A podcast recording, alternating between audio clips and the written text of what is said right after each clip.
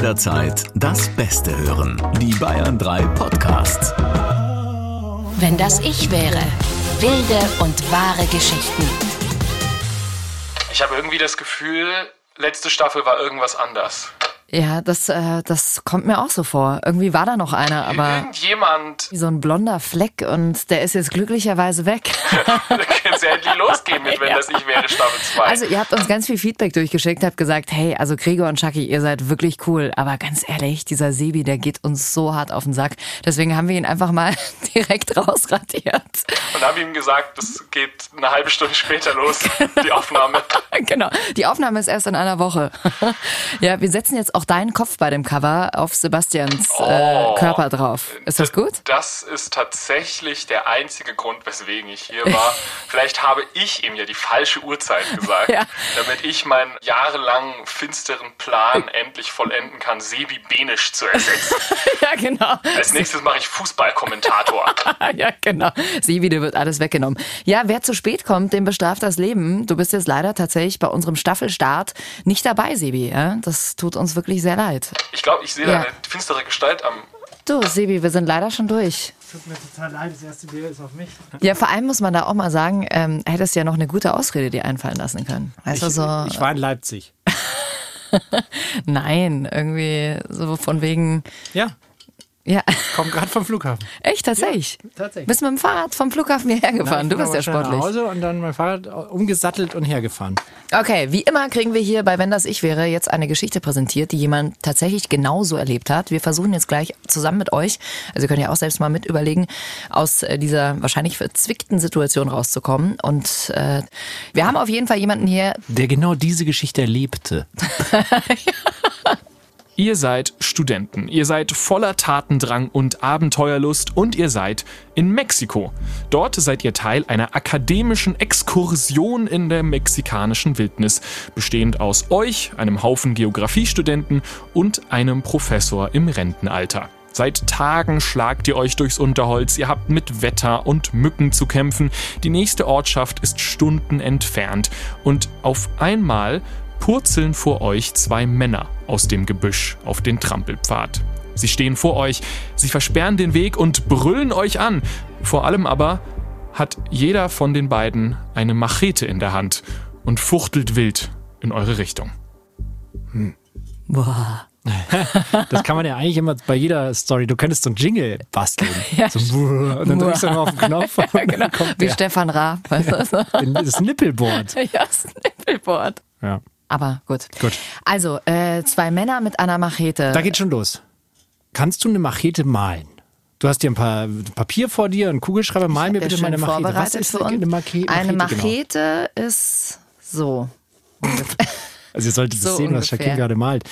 Sie, hast ein, über, überdimensional großes Messer, kann man doch so sagen, oder? ist, ist eine Machete ein Messer oder ist es ein Gewehr mit so einem Ding vorne dran? Wie, mal du doch mal. Eine Machete? Ja, ich, ich bin eben eher auf Gewehr. Nein, eine Machete ist ein Ist ein Messer. Messer. Ja, okay. So Dann ist es gar nicht so schlecht. Dein, Sebi, ich glaube, du denkst an eine Muskete. das war's. Eine Muskete ist ein äh, schweres, langes Vorderladegewehr, sagt Wikipedia. Aber eine Machete ist ein Buschmesser. Okay, ja, dann hatte Jacqueline recht. Na also, Also, Jacqueline hat eine tolle Machete gemalt und witzig auch diese Zacken, die du unten noch. Dann weiß ich jetzt auch, was eine Machete ist. Also, die zwei haben vielleicht sich den Weg da durchgemachetet. ja, sie haben sich den Weg durchmachetet und jetzt stehen wir da vor ihnen und die zwei haben eine Machete in der Hand. Und sprechen Spanisch? Sprichst du Spanisch? Gar nicht? Hola, ähm, hola, chicos. hola, chicos, ¿qué tal? Ähm? Cerveza? Silvester kann ich, genau, so einzelne Worte halt. Aber die sprechen sicher einen fiesen Dialekt. Also ich glaube, ich würde Ihnen erstmal mal einen Fake-Geldbeutel hinwerfen. Kennst du sowas beim Fake-Geldbeutel? Dass du da so ein bisschen was drin hast und dann noch deinen alten Führerschein oder so und äh, dann wirfst du den hin? Ich bin ja immer total paranoid und wir waren auf Backpacking-Tour durch Indonesien und man sollte dann immer, wie du es sagst, also so ein Back, so, wie, wie nennst du es? Fake-Geldbeutel. Fake-Geldbeutel. Bei mir war es so ein Umhängebeutel, den man um den Hals trägt. Und dann äh, normaler Geldbeutel vorne drin mit ein bisschen was drin und halt um den Hals alles Wichtige. Sowas hatte ich dann Ja, immer. das macht man ja jetzt auch nicht mehr, ne? Backpacken. Du als Familienvater. Jetzt ist vorbei. Ja, Nur noch jetzt ist fünf Sterne nur- Wellness Hotel. Genau. Mit Kinderabgabespot. Ernst, Ernst des Lebens jetzt. Okay, achso, du meinst, sie wollen uns vielleicht gar nicht überfallen. Vielleicht wollen Sie uns ja was sagen. Also ich würde sagen, eure äh, ersten Kommunikationsversuche, so äh, Donde está la biblioteca und so, Cerveza. ähm, die, äh, die, die, die äh, führen leider ins Leere und äh, ihr stellt fest, dass diese Männer nicht nur sehr wütend sind, sondern offensichtlich auch irgendwie unter einem Einfluss. Also vielleicht Drogen, vielleicht was anderes. Also die sind offensichtlich jetzt nicht unbedingt in dem Punkt, dass ihr euch mit denen gut unterhalten könntet, selbst wenn ihr perfektes Spanisch sprechen tätet.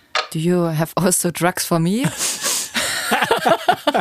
Vielleicht kommt man mit ihnen dann auf eine Ebene. Narcos? Ähm, An die habe ich lustigerweise auch zuallererst gedacht. Ich habe äh, an zwei äh, Drogenbarone gedacht, die sich eben durch den Dschungel mit ihrem mit ihrer Machete? Machete, danke, einen Weg bahnen, äh, weil sie vielleicht von einer von einer Farm was geklaut haben und schnell weg mussten und Todesangst haben und jetzt treffen sie auf uns, arme Touristen und wollen es uns in die Schuhe schieben.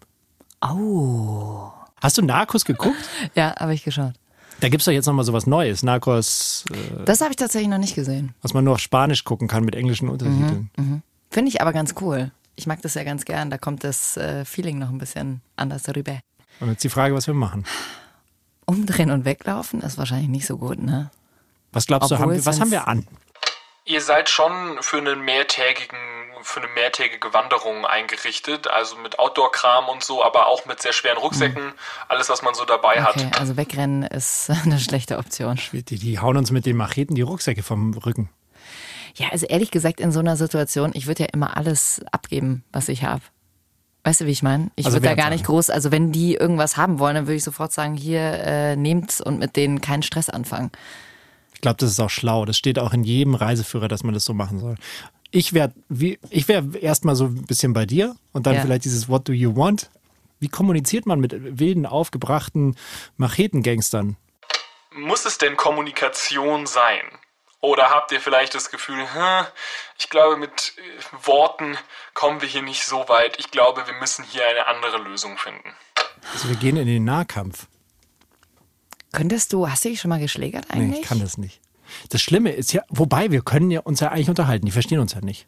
Also wir können uns ja einen Schlachtplan überlegen. Vielleicht kann man Oh, wir, nein, ich weiß, was wir machen. Wir fangen den Megastreit untereinander an, weil sie damit nicht rechnen. Weißt du, ich fange so richtig an, dich zu beschimpfen und äh, Und dann tun wir so, als ob wir uns streiten und, streiten. schlagen und dann schauen die sich so an wie so in so einem Film, in so einem schlechten und oh Gott, wir, lass uns lieber gehen. ja genau und laufen Das ist weg. gut, das ist die beste Idee. oder? Ja, Ja. Gregor, so genau so machen wir es. Und dann, äh, also es ist wirklich so einen fiesen Ehestreit Ja. machen wir. Was macht man bei einem fiesen Ehestreit? Hast du Gläser dabei, die du wegschmeißen kannst? Ja, genau. Schuft. Greif dich so richtig an. Und so, warum hast du mit ihr geschlafen, du blödes Arschloch? Und dann pfeffer ich dir, da würde ich dir eine Ohrfeige da- geben. Ja. ja? Da pfe- Da würde ich mich richtig reinhängen, ja. Und so, so richtig, richtig hysterisch und dann. Das wäre eigentlich lustig. Kannst du auf Kommando, gut, du musst es ja können, äh, von Berufswegen her, auf, auf Kommando Schauspielern, Ja. das ist schon toll. Also, kann, also auf Kommando weinen. Du musst und auch, ja, du musst auch nichts machen. Du kannst einfach nur dastehen und dich von mir beschimpfen lassen. Das wär, also das wäre eine gute Sache. Und das könnten wir im Vorfeld besprechen, weil sie verstehen uns ja nicht. Genau. Aber die Frage ist halt, wenn wir da wirklich Schiss haben und Adrenalin, kommen wir auf diese Idee. Also wir, lass uns noch mal kurz in diese Lage reingehen, weil wir, wir sind ja immer so sicher hier in unserem äh, Raum hier. Wir müssen uns echt mal vorstellen, wie es ist, voller Adrenalin zu sein. Setzen da nicht so diese Gedanken eigentlich aus? Und macht man nur noch so, äh, Ja, du hast, glaube ich, in so einem Moment schon so einen Überlebensinstinkt. Wenn da zwei Typen vor dir stehen mit der Machete, da wird dir schon anders. Ich könnte mir vorstellen, da machst du dann plötzlich Sachen, da können wir jetzt noch so viel drüber nachdenken, ähm, da fällt dir dann schon irgendwas ein, um dich da irgendwie rauszubringen. Ich glaube, du kannst, ist ja so, wenn ganz viel Adrenalin ausgeschüttet wird, dann sa- sagt man ja auch, da hast du plötzlich Kräfte und kannst auf einmal schnell laufen. Ich meine, jetzt bin ich ja groß, ne? Vielleicht sind die ein bisschen kleiner. Vielleicht ist das auch echt eine Option, dass wir so ein bisschen auf die losgehen. Ja, oder also einfach so auf sie zurennen und Wah! So laut schreien wie bei den Ja, Bären. Genau. Wie weit das Adrenalin wirklich trägt, Das erfahren wir jetzt von unserem heutigen Gast, Matze. Hi. Achso, Er ist noch nicht da, wir rufen ihn noch an. Hallo, da ist der Matthias. Hallo Matze, Sebi Hi, und Shaki servus. hier. Hallo? Du, wir sitzen hier und rätseln, äh, was da so krasses passiert ist. Wir haben uns gerade versucht, in diese Situation äh, reinzuversetzen, wenn da zwei Typen mit der Machete vor dir stehen. Ja, dass wir, äh, keine Ahnung, erstmal total im Schock dastehen würden, super viel Adrenalin rausgepumpt und dann äh, wahrscheinlich einen Ehestreit anfangen würden, um die beiden zu verwirren. Also gezielt geschauspielert. Das war die Lösung, die gewonnen hat. Wir hatten ein paar Ideen. Wir wären auch in den Nahkampf gegangen. Hey, Matze, erzähl doch mal, was ist damals passiert? Nimm uns mal genau mit in diesen einen Moment. Ähm, wo wart ihr? Was ist genau passiert? Also vielleicht so das grobe Setting war, wir waren auf Exkursion ähm, mit der Uni vom ähm, Geografie-Bachelor, die große Exkursion, die geht so fünf Wochen lang.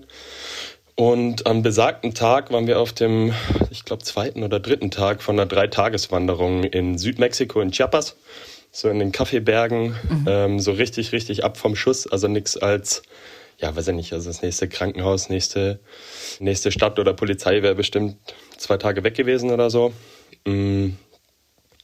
Ja, und dann latscht man da so durch die Berge, ähm, halt auf so einem schlammigen Pfad und der ganze Trost zieht sich natürlich, wenn man einen ganzen Tag lang wandert, irgendwie über einen Kilometer oder so. Und ich war damals als Hiwi auf dieser Exkursion dabei und ähm, meine damalige Freundin war auch noch dabei.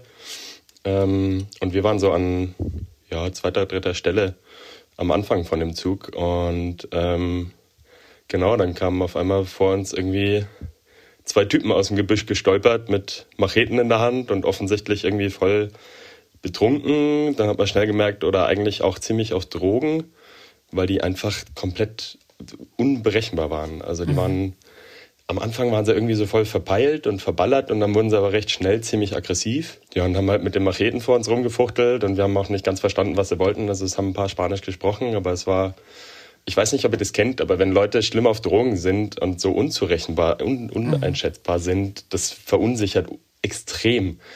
Aber es verunsichert auch, wenn die dann noch zusätzlich halt Macheten in der Hand haben. Ja, Wo, absolut. woher merkt man oder wie habt ihr denn gemerkt, dass die quasi nicht nur auf Alkohol sind, sondern auch auf Drogen? Also was waren da so die Anzeichen? Ja, die sind, die sind einfach voll schnell gewechselt zwischen irgendwie so voll neben der Spur und mellow und dann auf einmal voll aggressiv und wieder irgendwie mit der Machete so voll vor und echt auch nah an, an unsere Körper oder unsere Hälse ran und haben mit den Dingern richtig rumgefuchtelt. So, ich meine, in der Gegend ist halt auch einfach Anbau äh, halt in erster Linie und die arbeiten halt die ganze Woche mit der Machete. Die haben die halt einfach noch dabei.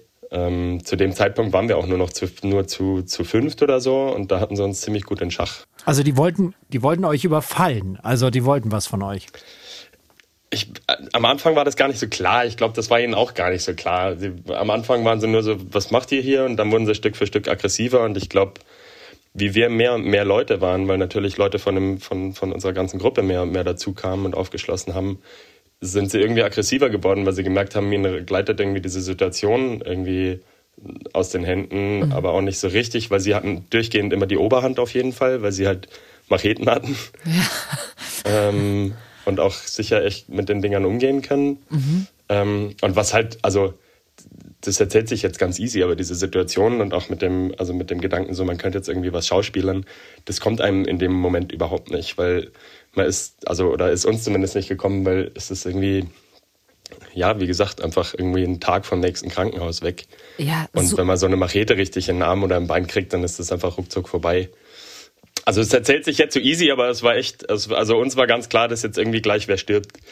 Ähm, das war krass. zumindest zeitweise der Eindruck, den wir hatten. Genau. Ja, äh, super beängstigende Situation. Ich meine, äh, haben wir gerade schon gesagt, wir sitzen hier in unserem Studio und äh, reden, ah, wenn das ich wäre, so von wegen, was würde ich tun? Aber klar, in so einem Moment versuchst du dich wahrscheinlich einfach nur, ähm, ja, möglichst unauffällig zu verhalten und irgendwie, irgendwie safe aus dieser Situation rauszukommen. Ja, genau. Also wir haben eigentlich die ganze Zeit probiert, keine Schnellbewegungen zu machen und irgendwie deeskalierende Vibes zu senden, aber das hat nichts gebracht.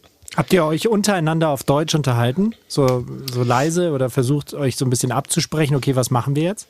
Ja, wir haben ein bisschen, klar hat man irgendwie rumüberlegt, aber du willst auch echt nicht irgendwie den falschen ersten Schritt machen, weil wenn es schief geht, geht's halt richtig schief. Können nicht einfach laufen. Wir hatten volles Gepäck einfach für fünf Wochen auf dem Rücken.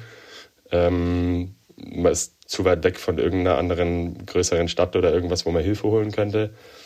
Mit denen reden konnte man auch nicht wirklich. Äh, und dann war uns eigentlich recht schnell klar, dass man die irgendwie überwältigen muss. Es hat nur keiner sich getraut, den ersten Schritt zu machen. Ich habe irgendwann den Jungs schon gesagt, so macht mal die Schnallen auf vom Rucksack, wenn es losgeht, dass der nicht im Weg ist. Aber ähm, so den ersten Schritt zu machen, hat sich zudem hat sich kein guter Zeitpunkt geboten und hat sich keiner so richtig getraut.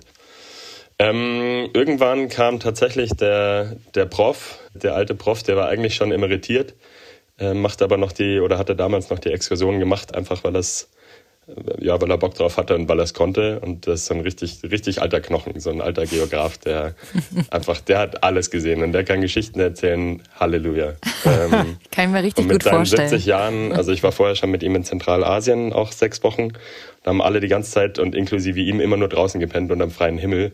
Und er hat auch immer nur gesagt, ja, ja, jetzt haben sie nicht so, ne? Also ist ja, ist ja eine Wüste, ne? Da regnet schon nicht.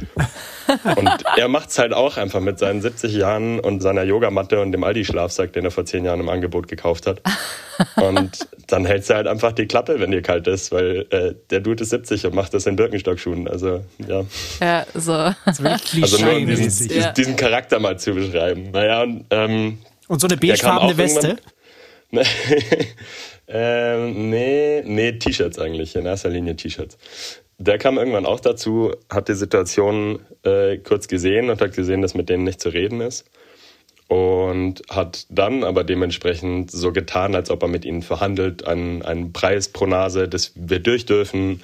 Und war so ganz kommunikativ und irgendwie wurden sie dann auch hellhörig und, ähm, und er hat dann tatsächlich gespielt. Also er hat auf Verhandlungen gemacht und so weiter und war ganz ruhig.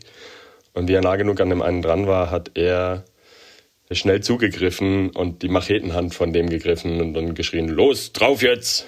Und nee. da haben halt alle anderen nur drauf gewartet und ich stand dann hinter dem, äh, hinter dem anderen Typen und habe von hinten ihm an die Hand gegriffen und eben probiert, ihm die Machete aus der Hand zu drehen. Das habe ich auch irgendwie geschafft. Die ist dabei aber irgendwie auch in mein Bein gekommen anscheinend. Aber das habe ich in dem Moment nicht gemerkt und habe ihm die Machete aus der Hand gedreht und ihn dann so von hinten gepackt. Und was man in acht Jahren Judo gelernt hat, ist alles dahin. Ich habe den einfach nur hochgehoben und mich mit ihm auf den Boden geschmissen vor mir. Ich habe dem bestimmt ein paar Rippen gebrochen. Der hat sich auf jeden Fall kurz nicht mehr gerührt. Naja, und dann waren die beiden zu Boden gebracht und kontrolliert. Die Macheten waren weg. Und das war auch so ganz schnell weg, weg, weg mit den Macheten. Und dann haben wir die gefesselt. Es klingt auch so absurd einfach. Aber, ja, total. Ja. Wieso also, habt ihr Fesseln dabei? Oder habt ihr nee, das halt mit, mit, Gürtel, mit Gürteln und, und Schnüren. Mhm. Genau, und dann saß ich auf den einen drauf und hab den gefesselt und dann sagt mir, Herr Matze, dein Bein blutet. Und dann ist mir aufgefallen, ah ja, stimmt. Und wir hatten auch einen Arzt dabei, das war der Kumpel von dem Prof. Dann hocke ich mich hin und, und fange so an, das Bein auszuwaschen. Und dann kommt er schon wieder mit einem fetten Grinser hin. Wir waren alle komplett unter Schock. Also alle waren am Zittern, alle waren komplett am Ende, weil uns einfach, also ich denke mal, dass das Ganze vielleicht 20 Minuten gedauert hat. Und 20 Minuten von so einer Situation fühlen sich halt an wie fünf Stunden. Ja. Aha. Und wir waren alle komplett am Ende, weil wir uns gerade ewig lang sicher waren, dass gleich irgendwie was echt Schlimmes passiert. Und dann wurde es aber tatsächlich nochmal kurz brenzlig, weil es kamen dann unten aus dem Dorf Leute hoch und die hatten auch wieder irgendwie Macheten und Schleudern und das sah auch nicht so cool aus, dass irgendwie 20 Weiße auf zwei von ihnen, die gefesselt sind, draufsitzen. Mhm. Ähm, und dann ist die Stimmung auch echt nochmal eskaliert und wir wussten echt eine ganze Weile nicht, geht's jetzt wieder, geht's jetzt irgendwie wieder los? Und vorher war so, tu die Macheten weg und dann war wieder so, okay, hol die Macheten wieder ran. Und dann kam aber irgendwann der Chef von dem, von dem nächsten Dorf, wo die auch her waren, irgendwie hochgelaufen und war super pisst. Und wir dachten so, okay, jetzt geht's rund. Oh. Und dann hat er aber diese zwei Typen irgendwie am, am Shop gepackt und angeschrien. Und dann war uns klar, okay, gut, der findet das nicht cool, also alles cool. Mhm. Und dann hat sich diese ganze Situation irgendwann gesetzt. Wir sind dann runter ins Dorf gelaufen oder gehumpelt. Und da wird dann ein paar Stunden diskutiert äh, und überlegt, was mit denen jetzt passieren wird. Und, und, wir wollten dann aber eigentlich nur weiter. Also es war dann auch so, ja, wir können jetzt zwei Tage auf die Polizei warten. Und es ist eigentlich wurscht, wir wollen einfach weiter. Wie habt ihr das denen erklärt? Naja, also die sind schon ein paar Leute ziemlich übel angegangen. Die haben auch mal eine Machete an den Hals gehalten. Okay. Die haben auch mal nichts gemacht, kann man auf jeden Fall nicht sagen. Ähm, mhm. und zumal die Situation hätte komplett anders ausgehen können. Ihr habt ja Aber auch ja. aus einem bestimmten Grund so gehandelt, dass äh, ihr die letzten Endes angegriffen habt oder gesagt habt, okay, die einzige Möglichkeit ist jetzt denen die Waffen wegzunehmen, weil sonst weiß man wirklich nicht, was passiert. Klar, absolut, absolut, genau. Nee, nee, die Polizei, dass, dass wir auf die Polizei gewartet hätten, wäre wär für die zwei gewesen, nicht, nicht wegen uns. Wie viel Liter Mezcal habt ihr danach getrunken? Ähm, gar nicht so viel tatsächlich, weil der, der Prof ein starker Gegner von Alkohol ist. Okay. Und ich kann mich an den Abend danach gar nicht so gut erinnern tatsächlich. Vielleicht war es doch viel Mezcal, ich weiß nicht. Ein ganz cooles Finish von der Geschichte ist eigentlich, dass wir tatsächlich diese zwei Macheten einfach eingepackt haben. Weil, also, wir haben die im Kampf gewonnen von denen und dann nimmt man die Waffen mit, die man gewonnen hat. ja, Das haben klar. wir so gelernt. Und am Münchner Flughafen haben die auch gesagt, ey, die habt ihr beim Kampf gewonnen, nehmt sie einfach mit. Ja, voll, die waren da richtig chillig. Wir haben denen die Geschichte erzählt. Nee, ähm, wir haben die tatsächlich einfach in den Rucksack gepackt, also in ein Handtuch gewickelt und ich habe die in meinen Rucksack gesteckt und dann einfach das Gepäck aufgegeben. Und wenn jemand gefragt hätte, hätten wir gesagt, ja, das, das Gardening Equipment, weil wir sind ja über die USA geflogen. Die sind eh chillig mit Waffen am Flughafen. ähm, Da fällst du nicht auf.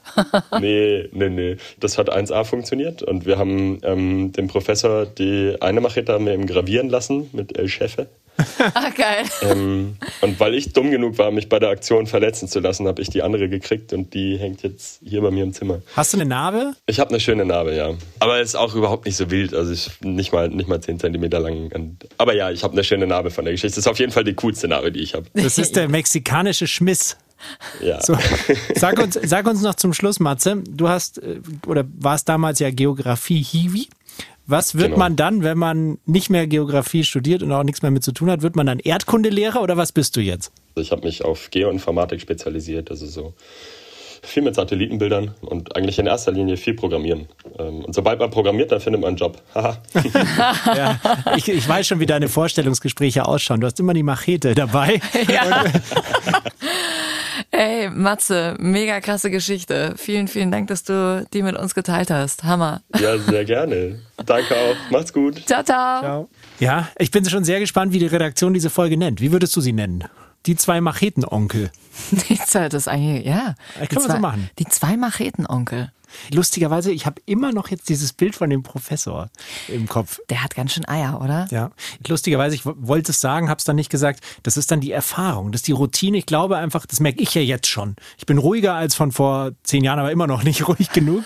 Und ich glaube einfach, wenn du viel erlebt hast im, im, im Leben, dann bewahrst du in so einer Situation einen kühlen Kopf, bleibst besonnen und reagierst einfach. Und, und letztendlich war, war diese Besonnenheit dieses Professors ja in dem Fall sowohl für die jungen Studenten als auch vielleicht für die etwas jüngeren äh, Machetengangster das Gor aus. Sagt man das so? Gor aus? Gibt es das Wort? Was willst du mir sagen? Ja, dass das letztendlich die Besonnenheit des Professors hat alles, alles geschlagen. Ja, ähm, schön, dass ihr dabei wart. Wenn euch diese Folge gefallen hat, dann lasst uns sehr gerne eine gute Bewertung da, teilt den Podcast sehr gerne mit euren Freunden und dann freuen wir uns, wenn ihr in der nächsten Folge wieder mit dabei seid. Wenn das ich wäre. Wilde und wahre Geschichten. Noch mehr packende Podcasts. Jetzt auf bayern3.de.